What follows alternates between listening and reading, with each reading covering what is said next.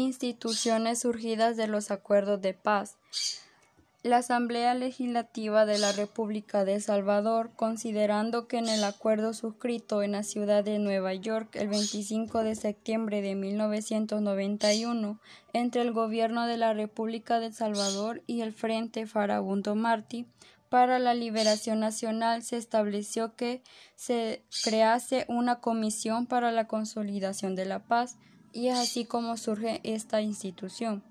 Esta comisión se creó para supervisar el cumplimiento de todos los acuerdos de paz. Es un organismo de control y participación de toda la sociedad civil en el proceso de cambios.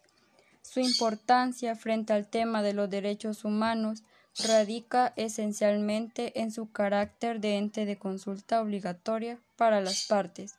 Antes de adoptar decisiones o medidas sobre aspectos relevantes de los acuerdos de paz, tiene acceso y podrá investigar toda actividad o sitio vinculados con la ejecución de los acuerdos.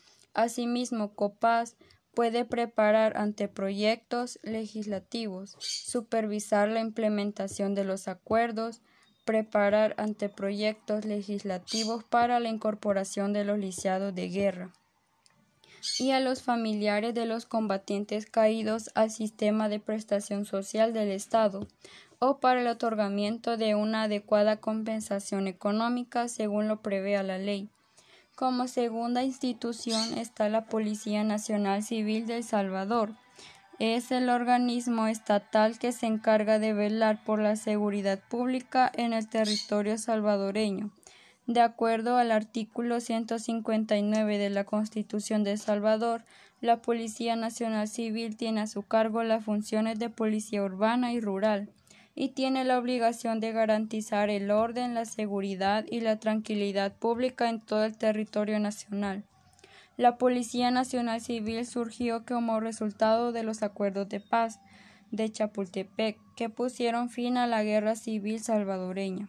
En los acuerdos de paz se establecía la obligación del Estado de desmovilizar a los antiguos cuerpos de seguridad, Guardia Nacional, Policía Nacional y Policía de Hacienda que habían sido señalados por múltiples violaciones a los derechos humanos antes y durante el conflicto bélico.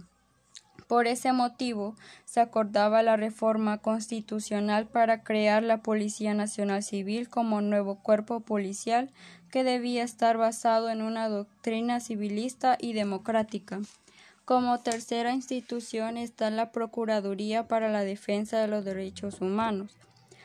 Esta es una institución integrante del Ministerio Público, de carácter permanente e independiente con personalidad jurídica propia y autonomía administrativa, que tiene como objetivo velar por la protección, promoción y educación de los derechos humanos, los acuerdos de paz de Chapultepec que dieron por finalizada la Guerra Civil de El Salvador establecieron las bases de la elección del Procurador Nacional para la Defensa de los Derechos Humanos.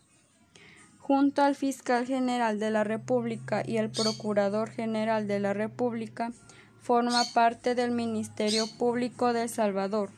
El procurador es elegido por la Asamblea Legislativa salvadoreña y desempeña el cargo por un periodo de tres años con posibilidad de ser reelegido. Entre algunas facultades que la Constitución Política de El Salvador le otorga se encuentra investigar de oficio o por denuncia que hubiere recibido casos de violaciones a los derechos humanos, promover recursos judiciales o administrativos para la protección de los derechos humanos y emitir opiniones sobre proyectos de leyes que afecten el ejercicio de los derechos humanos y formular conclusiones o recomendaciones pública o privadamente.